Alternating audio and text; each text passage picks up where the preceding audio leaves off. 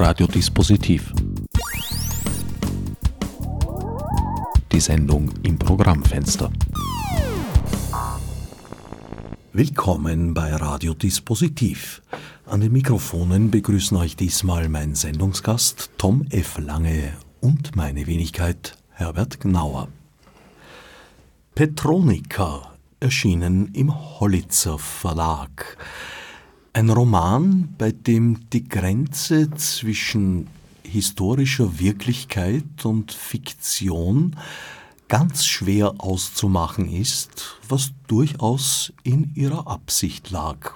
Ja, ja, absolut. Also das, das ist bewusst so gestaltet, dass eben äh, man nicht genau unterscheiden kann, was jetzt äh, historische Wahrheit ist und was, was erfunden worden ist. Es gibt natürlich die, die, die Quellenhinweise, klar. Zwischen den Quellenhinweisen verbirgt sich das Erfundene, das ist auch klar. Aber ich habe zum Beispiel eine Zuschrift bekommen von einem Leser, der geschrieben hat, er erkennt in meinem Buch die damalige Welt wieder. Da habe ich ein bisschen schmunzeln müssen, weil was heißt wiedererkennen? Wir waren alle nicht dabei. Also was ist es eigentlich, das er wiedererkannt hat? Und das ist natürlich sein Bild der Antike, das er hat und das ich zufällig getroffen habe mit dem Bild, das ich geschaffen habe. Also das ist so die Antwort zum Thema, ob wahr oder erfunden. Die Quellenangaben sind exakter und umfangreicher als in so mancher Dissertation oder wissenschaftlichem Werk, würde ich sagen. Es ist ein historischer Roman, angesiedelt in der Antike. Er spielt in der Zeit von Tiberius, der mehr oder minder mit einigen Querelen dazwischen Nachfolger von Augustus gewesen ist, gefolgt wiederum von Caligula, weiters von Claudius und dann von Nero. Petronius, ein Dichter, von dem eigentlich nur Fragmente erhalten sind und äh, ja doch Erwähnungen bei zeitgenössischen Autoren, Tacitus zum Beispiel, der zwischendurch in Vergessenheit geraten war, aber dann im, glaube ich, 14., 15. Jahrhundert wiederentdeckt wurde und seither als Inspirationsquelle für sehr viele Werke gegolten hat. Ja, das, das äh, führe ich auch im Buch an. Äh, er ist quer durch die Jahrhunderte immer wieder mal aufgetaucht. Äh, die frühesten Angaben sind bei mir spätantike Macrobius, aber das ist nicht so wichtig. Aber äh, bei John of Salisbury kommt er vor im 13. Jahrhundert, der ihn immer wieder zitiert, allerdings leider, wie damals üblich, ohne jede Quellenangabe. Da steht, Petronius hat gesagt und wir dürfen uns heute ausschnapsen, ist das jetzt ein Zitat oder ist es eine Paraphrase oder was ist das eigentlich? Oder verkürzt hier der Salisbury einfach irgendeinen Text auf die Essenz, die er für richtig hält, wir wissen es nicht. Dann Montaigne äh, ist auch im Werk erwähnt, später Voltaire, ja, Nietzsche, es, die Liste ist endlos. Also, er taucht immer wieder auf, verschwindet dann wieder, wenn die Zeiten auch nicht danach sind, wenn man wieder moralisch irgendwie strenger sein will. Und ja, so, so hat er so ein Dasein, äh, das immer wieder so Zacken hat, in denen er auftaucht. Der letzte Zacken war in den 1970er Jahren mit der Oper von Bruno Moderna äh, Satyricon damals genannt und natürlich der Verfilmung von Federico Fellini, der allerdings nicht die Satyriker verfilmt hat, sondern die fehlenden Stellen. Von denen es ja leider ziemlich viele gibt. Ganz vergessen kann das ja. Werk äh, eigentlich nicht gewesen sein, weil immerhin hat es sich erhalten, wurde tradiert und das heißt ja auch abgeschrieben und kopiert. Selbstverständlich, ja. Wie es eben bis zur Buchdruckerkunst eben üblich war, hat man halt kopiert, abgeschrieben. Bei den Petronius-Texten, äh, ja, es sind drei Viertel, vier Fünftel untergegangen. Und bei den Fragmenten, die übrig geblieben sind, äh, gibt es dann noch winzige Restfragmente zusätzlich, die aber nicht zuordnenbar sind und wo man zum Teil auch nicht genau weiß, ob sie jetzt wirklich von Petronius sind. Das, das liegt in der Natur der Sache, eben durch die Kopien, durch das Abschreiben äh, ist man ja oft nicht einmal sicher, ob das wirklich so richtig ist, wie es da steht. Also Petronius wurde auch sehr oft falsch korrigiert zum Beispiel haben im, glaube ich, 19. Jahrhundert hat man sich an der Sprache der Protagonisten in seinem Werk gestoßen. Da reden ehemalige griechische Sklaven bei Tisch, aber sie sprechen Latein, weil der Gastgeber das so wünscht, aber sie können nicht ordentlich Latein. Sie sind eigentlich in der griechische Schule gegangen und Latein können sie halt so, wie man als Nicht-Lateiner, wenn man in einem römischen äh, Ort lebt, halt Latein kann. Und genauso Rade brechen sie. Und irgendein Philologe des 19. Jahrhunderts hat gesagt, nein, das kann alles nicht so sein, das ist furchtbar schlechtes Latein und hat das in sauberes Latein zu, äh, korrigiert. Später ist man darauf gekommen, na, das war offensichtlich die Absicht des Autors, dass er sie eben in diesem Jargon oder Slang reden lässt weil sie nicht anders können. Das 19. Jahrhundert war bei solchen Eingriffen ziemlich äh, erbarmungslos. Ich denke da zum Beispiel an das C-Dur-Prälude von Bach im ersten Band des wohltemperierten Klaviers, wo ein Takt eingefügt wurde, weil ihnen ein harmonischer Übergang zu krass war. Durchaus vergleichbar eigentlich. Ja. Mhm, das finde ich gut, ja, ja, ein bisschen am Bach, Bach verbessern, ja, das, das, das kann man lassen. Das. In manchen Ausgaben ist ein Sterndal dabei, habe ich mich als Kind immer gewundert. Da steht dann dabei eingefügter Takt. Das hat lang gedauert, bis ich drauf gekommen bin, was das bedeutet hat. Ja, Petronius hat ja auch Einfügungen erlebt, die berühmten Nodoschen Fälschungen großartige Geschichte an und für sich. Ein, ein, französischer Soldat behauptet, er hätte Manuskripte gefunden bei der Belagerung von Belgrad. Na schön, ja. Äh, wie auch immer, er bringt sie raus in zweisprachiger Ausgabe, Französisch-Latein, und kriegt ein Gratulationsschreiben des Präsidenten der Akademie Française. Durchaus eigentlich sogar im Sinn des Petronius. Absolut, ja, ja. Aber dazu werden wir noch kommen. Das zentrale Fragment sind die Satyriker. Wie kann man die eigentlich einordnen? Im Grunde gar nicht. Petronius bedient sich da, wie Sie ja auch im Buch schreiben, sämtlicher bis dahin vorhandener Stilmittel und Gattungen der Literatur. Mhm. Ja, das, das macht es wahrscheinlich auch so zeitlos. Ähm, es scheint, das ist immer aufgrund der Fragmente, des fragmentarischen Zustandes ist es immer schwer zu sagen, aber es scheint so zu sein, als ob das Ganze, das wir ja nicht haben, äh, dem, dem, griechischen Liebesroman nachgeahmt nach, äh, ist, wenn auch mit dem einen wesentlichen Unterschied, dass es sich um ein gleichgeschlechtliches Pärchen handelt und die zweitens ganz im krassen Gegensatz zum griechischen Liebesroman absolut nicht treu sind einander.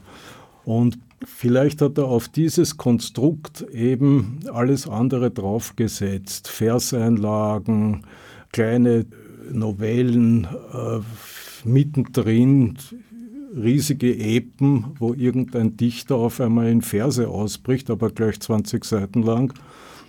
So könnte es gewesen sein. Man weiß es nicht. Man, zu Petronius im Übrigen, wir wissen ja nicht einmal, ob dieser Petronius, dieser Höfling des Neros, ob der wirklich der Autor der Satyriker war. Das ist bis heute nicht bewiesen. Es könnte genauso gut ein Petronius des zweiten Jahrhunderts gewesen sein oder irgendjemand, der sich halt Petronius genannt hat. Das erinnert wieder ein bisschen an Shakespeare, wo ja auch unklar ist, ob Shakespeare seine Stücke geschrieben hat oder ein anderer Mensch namens Shakespeare. Ja, aber das, ich finde das nicht so schlimm, weil wichtig ist doch, dass die Stücke Shakespeares da sind oder die Satyriker. Und es kommt in meinem Buch auch ein, ein Fabeldichter vor, ein gewisser Phaedrus, den man heutzutage gar nicht mehr kennt. Man weiß nur, also äh, nach Untersuchung seiner Texte, dass spätere Fabeldichter genau von diesem Phaedrus abgeschrieben haben. Aber das finde ich ja so spannend, dass auch die Person und der Name des Autors schon längst untergegangen ist, aber die Geschichten sind noch immer da. Ihre Geschichten sind ineinander verschachtelt und verwoben, würde ich mal sagen. Die äußerste Rahmenhandlung ist ein alter Mann, der ein Konvolut von alten Schriften entdeckt. Mhm. Ja, die Schichten. und dank seiner philologischen Kenntnisse auch imstande ist, das zuzuordnen, zu interpretieren und mit weiteren Quellenangaben zu versehen. Sie schreiben also quasi nicht nur einen Roman, sondern können auch fiktive Elemente des Romans durchaus mit realistischen Quellen versehen. Naja, ich, ich wollte auf jeden Fall das Ganze subjektivieren. Deswegen der alte Mann, äh, der uns ja nur schemenhaft vorgestellt wird, und äh, der halt da auch seine ganz eigenen Meinungen dazu kundtut, den wollte ich da vorschieben als Figur, die halt mehr oder weniger gebildet sich mit diesen Manuskripten abplagt und eine ganz persönliche Sicht darauf hat, was mich als Autor der, der, Notwendigkeit enthebt, da irgendwie objektiv sein zu müssen, sondern ich kann einfach den alten Mann quatschen lassen, wenn ich das will und damit fertig. Besagtes Konvolut besteht aus tagebuchartigen Notizen, die auch brav immer datiert sind, nach römischer Zeitrechnung und nach unserer meistens, sowie Briefen, die Petronius, die Hauptperson, und sein Sklave Giton verfasst haben und aber auch Briefen von dritten Personen. Mhm. Naja, Sie fragen jetzt nach den Kochrezepten von mir. Das wollen Sie natürlich wissen. naja, ich vermute, Sie haben eine profunde Quellenkenntnis und aufgrund des Quellenmaterials äh, haben Sie hier eine vielschichtige bunte, schillernde Geschichte oder mehrere eben ineinander geschachtelte Geschichten. Komponiert, möchte ich sagen. Ja, zum einen, äh, ich musste doch ungefähr drei Jahre lang einmal grundsätzliche Recherchen betreiben, bevor ich überhaupt angefangen habe. Und dann im, äh, in verschiedenen Fällen dann noch einmal während des Schreibens äh, äh genauere Recherchen durchführen, weil es anders nicht gegangen ist. Äh, ich weiß nicht, ob ich das verraten soll, aber im Grunde sollen die Petroniker auch ein bisschen eine Spiegelung der Satyriker darstellen.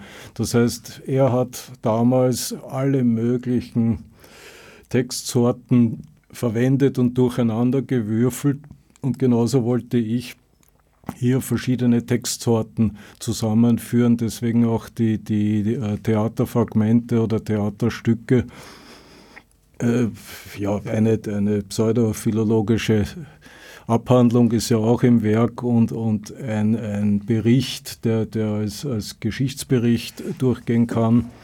Also ich wollte möglichst viele verschiedene Textsorten einbauen, was mir dann auch viel Spaß gemacht hat, weil abgesehen von diesem ganzen Leben und Werk des Petronius habe ich sehr bald begriffen, dass ich äh, bestimmte antike Texte wieder ans Tageslicht heben will.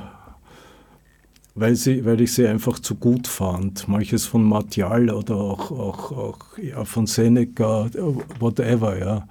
Äh, ich habe mir gedacht, dass, also wenn ich eh schon über den Petronius schreibe, da kann ich ebenso gut auch ein paar Geschichten wieder heben und entweder im Wortlaut abdrucken oder nacherzählen, äh, weil mir das eben so gut gefallen hat. Definitiv hat Petronius in einer der wildesten und wüstesten Epochen der römischen Antike gelebt. Also unter diesen Kaisern möchte man ja eigentlich nicht gelebt haben. Ja, man hat sich zum Teil auch gerade selbst erfunden. Also dieses Imperium hat sich selbst erfunden oder das Prinzipat, um es genauer zu sagen. Augustus hat Kraft seiner persönlichen, natürlichen Autorität geherrscht. Aber schon ein Tiberius war nur noch eine Notlösung. Der, der den, hätte schon längst nicht mehr gedacht, dass er noch Kaiser wird. Also wenn ich, wenn ich ihn jetzt Kaiser nennen darf. Äh, der Begriff ist eigentlich auch missverständlich, aber egal. Ähm, aber es ist dann so weitergegangen. Nicht? Man sagt dem Tiberius nach, er hätte in seiner Bösartigkeit und in seinem Starrsinn Caligula als Nachfolger zugelassen, obwohl er ganz genau gewusst hat, was das für ein grausamer Sadist ist und, und, und, was, und sich schon ausmalen konnte, was der alles aufführen wird. Ob es wahr ist, weiß man nicht. Aber es ist ja nicht besser geworden. Unter Claudius ist es dann noch ein bisschen besser geworden, aber auch nicht wirklich. Wenigstens wurde da eine Zeit lang ganz vernünftig regiert und auch nicht das Geld verplempert. Aber dann kam schon Nero und der hat wieder mal dafür gesorgt, so wie Caligula, dass, dass nach seiner Regentschaft das Imperium pleite war. Unter all diesen genannten Kaisern, also Tiberius, Caligula, Claudius und Nero, war man jedenfalls seines Lebens nicht sicher. Also der natürliche Tod war durchaus nicht das Natürliche damals. Ja, ja, also in der Oberschicht auf jeden Fall. Da war die Intrige, war, war Todesursache und Nummer eins, vor allem unter den Männern, auch unter den Frauen entweder eben Verurteilung wegen irgendwas oder, oder befohlener oder empfohlener Freitod. Der Empfehlung hat man nachzukommen gehabt. Sonst ist, hat man das eben, hat man den Freitod halt erzwungen, was auch passiert ist. Dennoch waren Petronius Dichtungen, also das, was sich erhalten hat, zum Teil schon sehr ernsthaft, aber auch von einem unglaublich brillanten Witz getragen, den Sie in Ihren Petroniker weiterführen. Danke, ja, ich habe mich bemüht.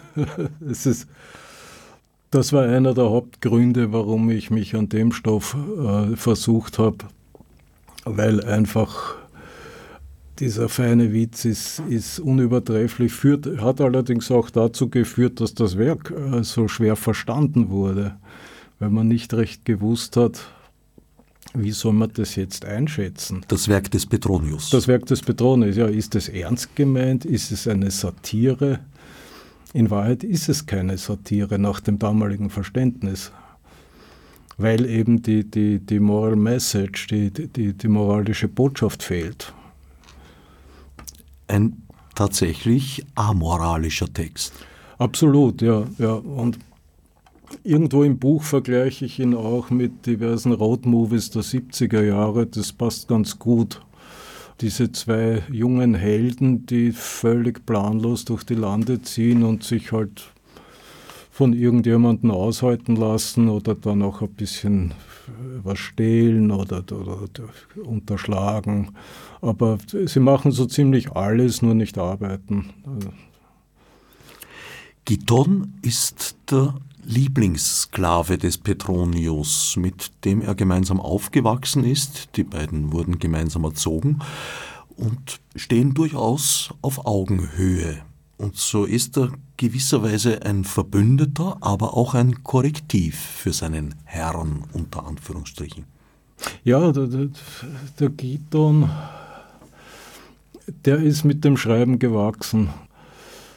Ich habe am Anfang gespürt, ich brauche noch eine dritte Stimme.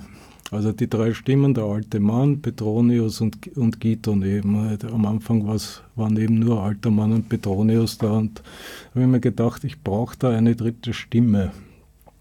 Und der Giton, den, den habe ich dann mir dazu ausgedacht und der hat sich wunderbar bewährt. Also das, der ist auch in einem wunderbaren Dialog mit Petronius. Er mag vielleicht nicht historisch gewesen sein, weiß man gar nicht, aber er ist geborgt aus dem Personal der Satyriker. Ja, ja, ja. Es war irgendwie naheliegend.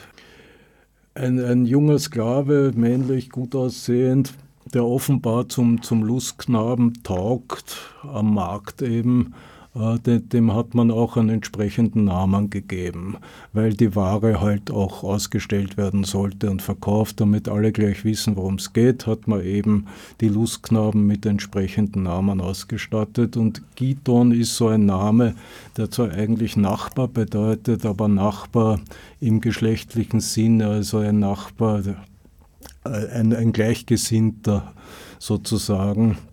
Und Giton hat ja dann, äh, äh, also der Giton, der Petroniker, mein Giton, hat dann glücklicherweise eine andere Karriere äh, eingeschlagen oder, oder eben ist zufällig in eine andere Karriere hineingeraten als, als der Leibsklave eines jungen Herrn, so wie das üblich war. Der hat ihm halt die Schulbücher in die Schule nachgetragen und äh, die Eltern des jungen Herrn, die Eigentümer dieses Sklaven, wenn sie nicht dumm waren, haben sie dem Sklaven aufgetragen, dass er aufpassen soll in der Schule, weil sie gewusst haben, äh, wenn der sich bildet, dann können wir ihn später teurer verkaufen.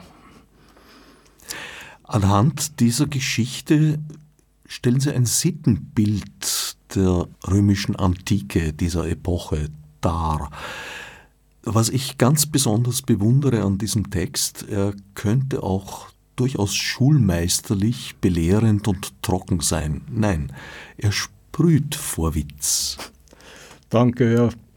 Äh, das war mit das Schwierigste, hier den richtigen Ton zu finden äh, und eben nicht in eine, eine, eine ermüdende Ausbreitung von Wissen äh, hineinzugeraten.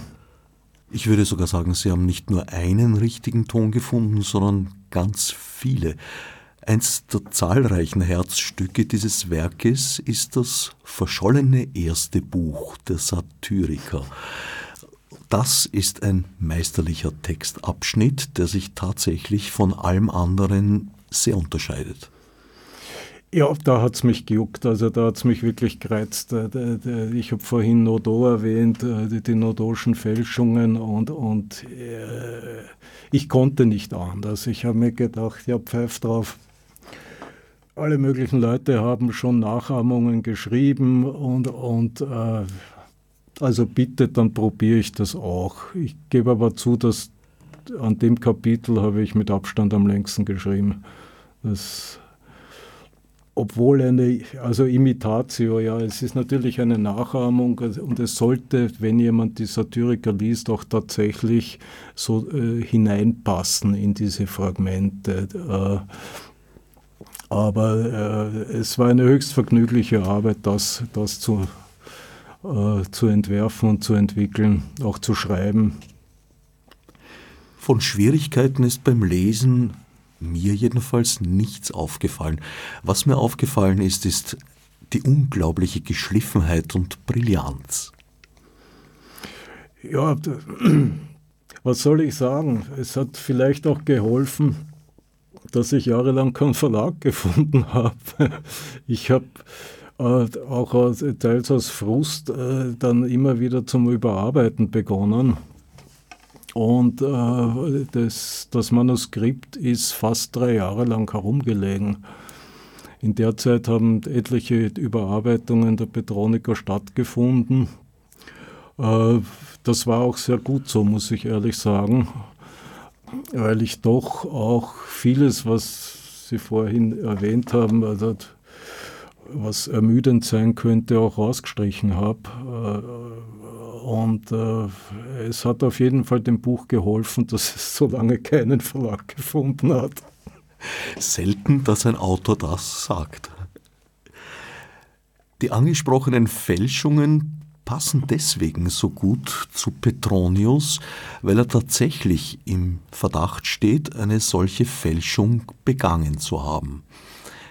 Den Kulex, ein Text, der Vergil untergeschoben wird und vermutlich tatsächlich nicht von Vergil ist. Ja, mit größter Wahrscheinlichkeit. Der Kulex hat mich gleich äh, berührt. Äh, eine wunderbare Geschichte äh, von einer tugendhaften römischen Gelse, Also ein Moskito, der mit römischen Tugenden bewaffnet für das Gute kämpft und dabei umkommt. Und derjenige, dem er das Leben rettet, so ein, so ein Ziegenhirte, der bemerkt es nicht einmal und legt sich gleich schlafen. Und im Schlaf erscheint ihm der Geist der Mücke und beschwert sich über dessen Undankbarkeit. Ich habe dir das Leben gerettet und du sagst nicht einmal Danke und pennst da. Was fällt dir ein? Ich fand das großartig. Das ist genauso einer der Texte, den ich wieder an die Luft heben wollte.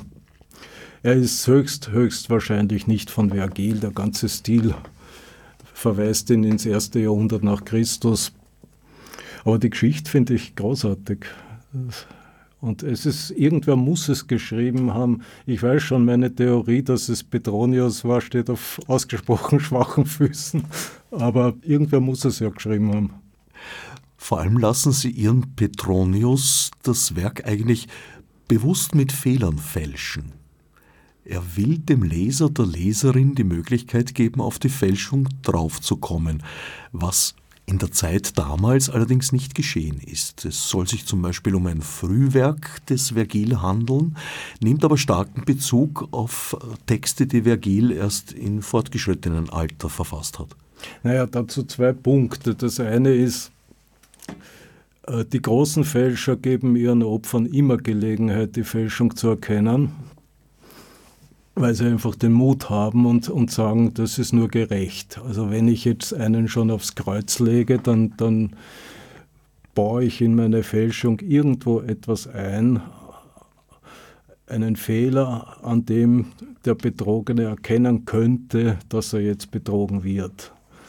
Es gab vor, vor ein paar Jahren einen Menschen, der, der in Polen mit einem 1000-Euro-Schein bezahlt hat. Natürlich gibt es keinen 1000-Euro-Schein zum einen. Zweitens ist auf dem Schein, der eine ganz gute Fälschung war, nicht 1000 Euro gestanden, sondern 1000 Euros. Trotzdem hat der Händler den Schein angenommen und ist dann am nächsten Tag in der Bank ausgelacht worden. Aber immerhin, der Fälscher hat da, dadurch, dass er Euros geschrieben hat, schon einen klaren Hinweis gegeben, dass das bitte kein Euro ist. Das ist das eine. Also der große Fälscher will, dass man seine Hand sieht. Der will nicht anonym bleiben. Und äh, das Zweite, äh, was ich ansprechen wollte, es ist nicht ganz klar, ob man diesen Kulex von Vergil äh, damals ernst genommen hat. Die Erwähnungen des Kulex von Martial oder von Lucan, dem Dichter, sind alle ein bisschen ironisch. Die haben alle so einen leicht ironischen Unterton, wo man auch nicht aus dem nicht klar hervorgeht, ob sie das Werk für echt gehalten haben oder nur so zum Spaß erwähnen. Ja, also wenn ein Lukan sagt, angesprochen auf seine Dichtkunst, wenn der in jungen Jahren sagt, na, was fehlt mir jetzt noch zum Kulex des Vergil, dann kann das auch lustig gemeint sein. So quasi, ich weiß schon, das ist eine Fälschung, aber so weit bin ich wenigstens schon. Die nächste Ebene ist eigentlich der Bezug zur Gegenwart zwischen den Textstellen, wo Petronius und Giton zu Wort kommen, ist eben der alte Mann, dran, seine Interpretationen kundzutun, der das Ganze in die Gegenwart erdet. Jetzt sind keine direkten Bezüge äh, hergestellt zu einzelnen jetzt lebenden Personen, aber dennoch habe ich das Gefühl, die diversen Share- und Stakeholders durchaus vorzufinden und zu erkennen. Ja, das Menschlein ändert sich ja auch nicht. Also in den Satiriker kommt der neureiche Protz Trimalchio vor, bei, in den Petroniker kommen ebenfalls solche Gestalten vor. Äh, die gab es halt immer und wir haben die Menschen, also die, die, die Menschen, die, die sich heute so ähnlich verhalten, die haben wir vor Augen. Das ist, das ist eigentlich nicht schwer. Ich wollte auch keine direkten Bezüge äh, einbringen oder nennen, weil ich mir gedacht habe, nein, das, das, also da beleidigt man die Leserschaft. Also das, die sind schon da und, und ich überlasse das einfach der Leserschaft, was sie da an Bezügen erkennt oder auch nicht. Es gibt ja auch Bezüge, ich stelle auch Bezüge zu Dingen her in dem Buch, an die ich gar nicht gedacht habe. Ich habe Zuschriften bekommen, ein Leser hat gemeint, es erinnert ihn an, an, an das, äh, an das feudale Japan. Na gut, okay. Ich habe sicher nie eine Sekunde an das feudale Japan gedacht, aber ist auch in Ordnung.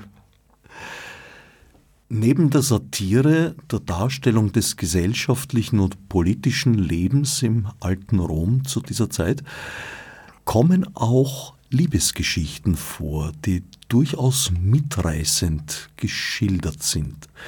Überhaupt kommt die Erotik in diesem Buch keineswegs zu kurz. Ja, wenn Sie meinen, also bisschen was musste schon sein. Wie gesagt, Spiegelung der Satiriker und äh, schließlich kommen auch in den Satiriker Orgien vor. Also äh, das hat sich da könnte sagen, organisch eingefügt. Einer der Höhepunkte ist die Geschichte des Mannes im ersten Kapitel, im nachträglich verfassten ersten Kapitel der Satyriker, der in ein Haus kommt und sich dort über mehrere Personen, die er beschlafen muss, bis zu jener vorarbeitet, zu der er eigentlich ins Bett möchte und dabei dummerweise übersieht, dass es da noch wen anderen gäbe, der gerne auch in dieser Reihe gestanden wäre oder gelegen vielleicht, dem Anlass entsprechender, dem das aber leider versagt geblieben ist, wodurch das Ganze eine ziemlich tragische Wendung nimmt. Genau. Also das hat mir sehr viel Spaß gemacht, solche komödiantischen Irrungen und Wirrungen äh, äh, mir auszudenken. Das Haus des Argmon, das ist dieser Teil, den Sie ansprechen. Es ist, glaube ich, im petronischen Geist. Das, glaube ich, das habe ich schon geschafft. Es ist durchaus äh, in der Zeit nicht unüblich gewesen. Also die, die, die Lehrer hatten sehr oft einen Hang zu Schülern, auch Schülerinnen, eigentlich mehr zu Schülern, nach allem, was man weiß. Und äh, das, die Eltern waren oft sehr in Sorge, dass da eben Missbrauch von Kindern oder Jugendlichen stattfindet das, das hat zum damaligen Leben dazugehört. Man musste sich als, speziell als Knabe äh, schon sehr in Acht nehmen äh, vor älteren Männern. Um diese Geschichten aus der vorhandenen Quellenlage zu komponieren und sie auch in Bezüge zu setzen mit historischen Ereignissen, ist ja ein enormes Wissen über die römische Geschichte, aber auch die äh, römische Literatur notwendig. Manchmal habe ich mich gefragt, ob Sie muttersprachlich mit Latein aufgewachsen sind. Nein, leider nicht. Also muttersprachlich wäre nett, ja. Äh, gerade weil Sie das, dieses Kapitel mit dem erfundenen ersten Buch der Satyriker ansprechen, so den Witz und, und, und äh, die Art und Weise, wie diese Geschichten sein müssten, also eine Petronius-Fälschung oder Nachahmung eben, das hat man relativ bald heraus und das ist nicht so schwer. Ein bisschen Beschäftigung mit antiker Komödie und, und eben mit den Petronius-Texten und anderen und dann, dann sieht man schon, was da geht und was nicht geht. Schwierig wird es dann, wenn man es genau machen will. Also es kommt dann später auch diese Sündenbock-Geschichte in, in diesem nachgeahmten ersten Buch der Satyriker vor, wo, wo sich der Held eben als Pharmakos, als Sündenbock anbietet, der äh, mit seinem Opfer eine Seuche in der Stadt beenden soll. Und auch das ist, wenn man es einmal bisschen durchrecherchiert, jetzt nicht schwer zu finden. Da findet sich auch im Internet mehr als genug, dass man ungefähr weiß, was der Pharmakos war, wie das abgelaufen ist, so ein, ein, ein, ein Sündenbock-Ritual. Schwierig wird es dann, wenn man es genau wissen will. Dann braucht man länger. Also das war immer der schwierige Teil. Äh, diesen Überlieferungen wirklich auf den Grund zu gehen. Und das war nötig. Weil wenn ich jetzt schon diese Austreibung des Sündenbocks aus der Stadt, der mit allen Sünden beladen, das kommt uns bekannt vor, eben äh, verjagt wird, nicht erschlagen, meistens nicht erschlagen oder wahrscheinlich nicht erschlagen, aber aus der Stadt gejagt wird. Wenn ich das beschreiben will, dann muss ich schon wissen, was da passiert ist oder wie das ungefähr abgelaufen ist. Gerade zum Sündenbock-Thema gibt es keine exakte Beschreibung, aber wir wissen zum Beispiel, dass das Handauflegen auf das Opfertier eine, eine Geste der, der Übertragung äh, zwischen Priester und Opfertier war. Also durch das Handauflegen gerät das Opfertier in Kontakt mit dem Priester und der Priester gerät in Kontakt mit der Gottheit, die er erreichen will. Und so weiter. Also da, da, da war sehr viel Kleinarbeit nötig, äh, um die, dieses Ritual der, Austreibung des Sündenbocks äh, auch schreiben zu können. Trotz aller Genauigkeit habe ich den Eindruck, dass Sie Ihren Figuren doch sehr viel Luft gönnen. So weit gehen sogar, dass Sie an einer Stelle aus der Geschichte heraussteigen und in einen Disput mit dem alten Mann treten, um dann vom Autor, also eigentlich Ihnen selber, zur Ordnung gerufen zu werden. Genau. Ja, äh, der Autor ist nun mal Diktator und, und schafft an, sagt, was zu tun ist und ob nun sympathisch oder unsympathisch, er ist der Schöpfer und damit passt er. Also die Figuren haben gefälligst zu parieren. Ja, obwohl eine gewisse Aufmüpfigkeit ist ihnen nicht auszutreiben. Das ist auch eines dieser, dieser kontextsprengenden Teile, die ich ganz bewusst eingeführt habe. Äh, es kommt auch in den Satiriker vor, dass komplett äh, quasi rausgefallen wird aus der Erzählung.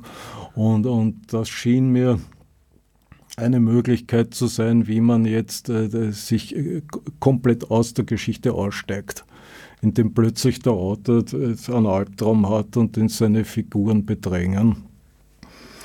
Ich wurde schon öfter darauf angesprochen. Ein, ein, Leser hat gesagt, es erinnert ihn an Lawrence Stern und damit hat er recht. Also Lawrence Stern hat ähnliche Witze getrieben in seinen Büchern. Da ist auch mitten im Buch dann irgendwann das Vorwort.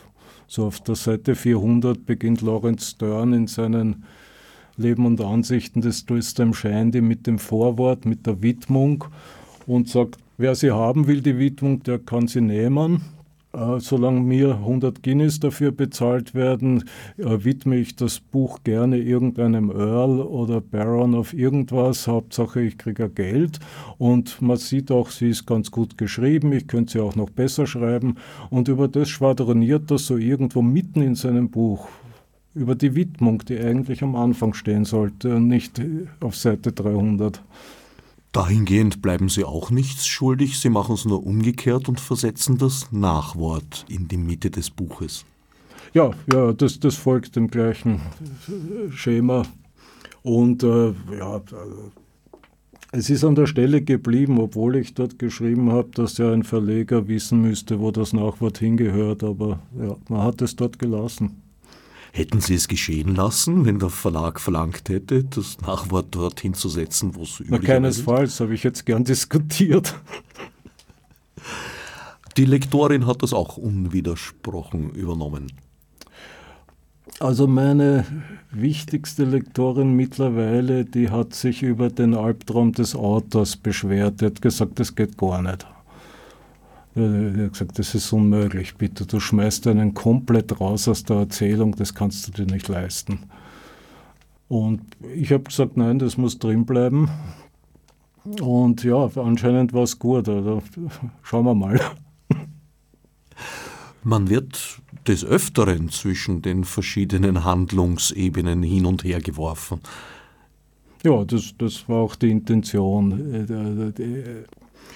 Ich wollte nichts so zu aller Dickens schreiben, wo, wo also ein Erzählstrom von Anfang bis Ende da ist und dann am Ende alle Fäden zusammenkommen zu einem unglaublichen Finale mit, mit allen möglichen überraschenden Enthüllungen. Das, das wollte ich nicht. Ich wollte es ein bisschen mehr hüpfen lassen, die ganze Geschichte. Und insofern fügt sich dieser herausfallende Albtraum, wie die Lektorin meinte, durchaus in das Gesamtgewebe. Ja, ja, Ihnen hat es gefallen, anderen hat es auch gefallen, wieder anderen gefallen andere Teile. Ähm, ich sage immer, Rezeption ist Glückssache. Ich, ich, ich freue mich über alles und äh, bin, bin wirklich froh, wenn, wenn äh, dazu also wenn es rezipiert wird und, und äh, äh, da ein Feedback kommt, das ist, das ist wunderbar.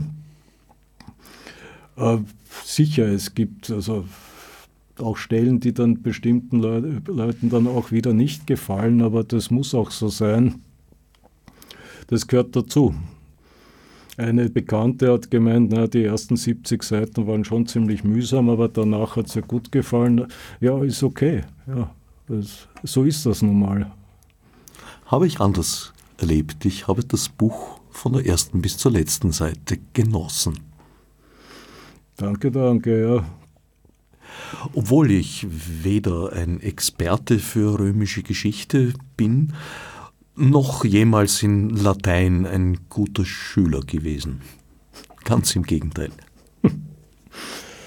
Ich hatte das Glück, dass ich, dass ich Freunde hatte, die, die, die mir da eben auch geholfen haben, äh, die auch ausgewiesene Lateiner äh, sind und äh, auch Kenntnisse über die Antike und antike Philosophie mitgebracht haben. Das war speziell am Anfang sehr wichtig. Ich glaube auch, also es ist zumindest, ich weiß nicht, ob man das ganz alleine schreiben könnte, sozusagen. Ich bin auf jeden Fall niemand, der alleine schreiben kann. Ich bespreche mich immer mit, mit Freunden und Bekannten und, und, und äh, lege ihnen zuweilen auch Texte vor, was sie davon halten und, und tausche mich da aus. Äh, das, das inspiriert mich auch. Ich, ich könnte gar nicht anders arbeiten. Sie haben ja auch durchaus, wie Sie gerade geschildert haben, nicht alle Anregungen aufgenommen. Zum Beispiel eben die Geschichte mit dem Albtraum, der der Lektorin gar nicht gefallen hat. Auf der anderen Seite haben Sie gerade von der Lektorin sehr vieles angenommen und umgesetzt. ähm, ja, ja, natürlich. Ja. ja es ist ich, ich bin ja, wie Sie wissen, absoluter Neuling im literarischen Betrieb. Und äh, ein Freund von mir hat gesagt, hinter jedem Buch steht auch ein guter Lektor. Äh, das kann ich mittlerweile nur bestätigen. Es ist doch so, auch wenn man jetzt sich noch so konzentriert und noch so aufpasst, irgendwann stehen die eigenen Texte wie in Stein gemeißelt vor einem und man sieht es einfach nicht mehr. Und da braucht man eine kompetente Stimme von außen, die sagt, na, das schaut einmal genauer an oder das passt da gar nicht. Ja, und, und da gibt es natürlich dann auch Streitgespräche und Konflikte, no, na, aber das macht ja nichts. Also das, das, Ergebnis wird besser. Fruchtbare Dispute. Mhm. Was hat Sie eigentlich daran gereizt, sich gerade mit der römischen Antike zu befassen? Gar nichts. Äh, ich habe ich ich hab seinerzeit meine Firma verkauft und eben äh, äh, beschlossen, jetzt mal endlich ein Buch zu schreiben. Und habe, nachdem ich mich da auch ein bisschen ausgeklinkt hatte, also ich musste auch ein bisschen mich aus meinem damaligen Berufsleben ausklinken, geistig, und äh, als ich da soweit war, habe ich, hab ich das Ganze also reduziert auf drei Stoffe, die mich interessieren. Das eine war äh, Eroberung Mexikos, Cortés und Montezuma. Das zweite war äh, Thomas A. Becket, äh, der Erzbischof äh, von Canterbury, der, der von Heinrich II. erschlagen wurde. Und der dritte war Petronius. Und Cortés und Montezuma, da habe ich schnell festgestellt, da gibt es eine ganze Menge sehr guter Bücher zu dem Thema. Da, da bleibt eigentlich nichts mehr, was man noch schreiben könnte. Also ich habe da zumindest keinen An Ansatz gefunden, der noch irgendetwas besprechen könnte, was nicht schon besprochen worden wäre. Beim Thomas Beckett, es war auch reizvoll, aber da habe ich nicht so richtig Feuer gefangen. Beim Petronius habe ich, also der hat mich interessiert, weil er so eine, eine ambivalente Figur ist. Also wenn man jetzt mal zugesteht oder einfach annimmt, das war der Höfling Neros und kein anderer, dann habe ich hier diesen Playboy, Lebemann, der, der die Nacht zum Tag macht und, und, und, und eigentlich nur schlaft und, und keine der, der gängigen römischen Tugenden vertritt. Und der schreibt so ein feinsinniges Buch. Das hat mich interessiert. Wie kann das sein? Jemand, der sich ganz offensichtlich gut gehen lässt in sein Leben und mehr für, für alle möglichen Orgien etc. bekannt ist und für den Müßiggang, für die Faulheit. Ja. Und der schreibt dann ein so geistreiches und feinsinniges Buch. Das, das, da habe ich mir gedacht, das passt nicht zusammen. Und das hat mich interessiert. Dieser Widerspruch, äh, das hat dann äh, zur Folge gehabt, dass ich mich mit der verdammten Antike auseinandersetzen musste, weil anders hätte ich es nicht schreiben können. Also die Liebe zur Antike, die, die ich jetzt mal unterstelle, stand nicht am Anfang, Nein. sondern am Ende der Arbeit eigentlich. Die ist dann gewachsen. Ja, stimmt schon, ja, ja absolut. Absolut. Zunächst habe ich recherchiert, um zu wissen, wovon ich, worüber ich rede. Und, und dann, also das, das hat sich dann stark weiterentwickelt. Vielleicht war das ja auch notwendig, um mit einer gewissen Frechheit ans Werk gehen zu können. Ja, ja, ein, ein, Ratgeber hat mir auch gesagt, es ist eigentlich ganz gut, dass ich da so naiv herangehe und, und, und weder von der Antike noch von, von, von Literaturtheorie die blasseste Ahnung habe. Er hat gesagt, bilden musste ich schon, recherchieren musste schon, aber bitte Literaturtheorie lass gleich wieder weg. Ja. Besuch keine Schreibkurse, mach einfach. Am Ende des Buches gibt es noch einen überraschenden Gastauftritt des Neffen des alten Mannes. Was er zum Besten gibt, wollen wir den Lesern und Leserinnen vorbehalten.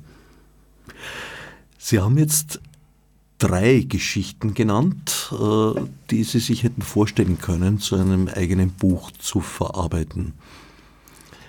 Zwei davon sind dann nicht in die engere Wahl gekommen. Es wurde der Petronius. Wie sieht es jetzt mit künftigen Plänen aus? Äh, ich habe, erstens, ich habe künftige Pläne und ich bereite mich gerade äh, auf, auf ein nächstes Buch vor, aber da stehe ich noch ziemlich am Anfang und äh, es wird aus dieser entstandenen Liebe zur Antike heraus auch wieder in der Antike ungefähr in der gleichen Zeit spielen und auch aus pragmatischen Gründen, weil äh, die Recherchearbeit habe ich nun mal erbracht und, und äh, da ist noch sehr viel da an verwertbaren Stoff und es ist für mich jetzt, da ich noch immer quasi eingelesen bin in die Zeit, am leichtesten hier wieder anzusetzen, hier weiterzumachen. Weil, das, weil eben das Wissen jetzt da ist und, und ich da leicht hineinkomme und auch nicht mehr allzu viel recherchieren muss, um dieses zweite Buch äh, schreiben zu können. Was danach dann ist, weiß ich nicht. Naja, bei Ihrem Arbeitstempo ja. werden wir wahrscheinlich sowieso ein bisschen warten müssen auf den zweiten es wird nicht mehr so lang dauern wie, wie beim ersten Buch. Auf keinen Fall, aber, aber ja, zwei, drei Jahre wird es wohl dauern, schätze ich. Vor allem, wer wird diesmal für die notwendigen Ablehnungen durch Verlage sorgen, wo sie doch so prominente Rezensionen haben, wie zum Beispiel in den Vatikan News in der Online-Ausgabe? Da habe ich mich auch sehr gefreut. Ja. Das ist doch selten, dass man dort besprochen wird. Ich weiß leider nicht, wie ich da zu dieser Ehre gekommen bin, aber äh, ich fand es ich fand das gut und, und auch Respekt vor, vor dem Vatikan, weil das frühe Christentum kommt in meinem Buch ja nicht so gut weg, aber das scheint nicht gestört zu haben. Vor allem kann man, glaube ich, davon ausgehen, dass ein Rezensent der Vatikan News durchaus ein gewisses Wissen über die römische Antike hat und auch Latein beherrscht. Das glaube ich auch, ja. ja also das, das, ich war ziemlich verblüfft. Es ist eben äh, eine freundliche Besprechung aus einer Ecke, mit der ich gar nicht gerechnet hätte. Aber ja, ich meine, mit der ersten Rezession hätte ich ja schon äh, überhaupt nicht gerechnet und, und äh, da bin ich aus allen Wolken gefallen, wie, wie mir der, der Verlag geschrieben hat. Äh, wie ich soeben höre, werden sie morgen in der FAZ besprochen. Ich weiß. Was für Erstlingswerke durchaus nicht selbstverständlich ist. Also ich hätte im Traum nicht damit gerechnet und bin wie ein aufgescheuchtes Händel durch die Wohnung gelaufen, wie ich das gehört habe. Ja, aber, aber großartig, ja. Und, und äh, mit sehr viel Fachwissen und Kompetenz geschrieben. Fand ich toll, muss ich ehrlich sagen. Und was die Kritik in den Vatikan News betrifft, freundliche Besprechung ist Tiefstapelei. Es ist eine hymnische Eloge. Eine Ehre, die diesem Text aus meiner Sicht durchaus gebührt. Deswegen auch eine dringende Leseempfehlung. Tom F. Lange, Petronika, erschienen im Hollitzer Verlag. Wer sich auf dem Laufenden halten möchte über Tom F. Lange, wird im Internet fündig unter tomflange.com. Tom Flange durchgeschrieben. Dort kann man auch erfahren, was es mit dem Frosch mit der Brille auf sich hat. Ich danke dem Autor für den Besuch und das Gespräch.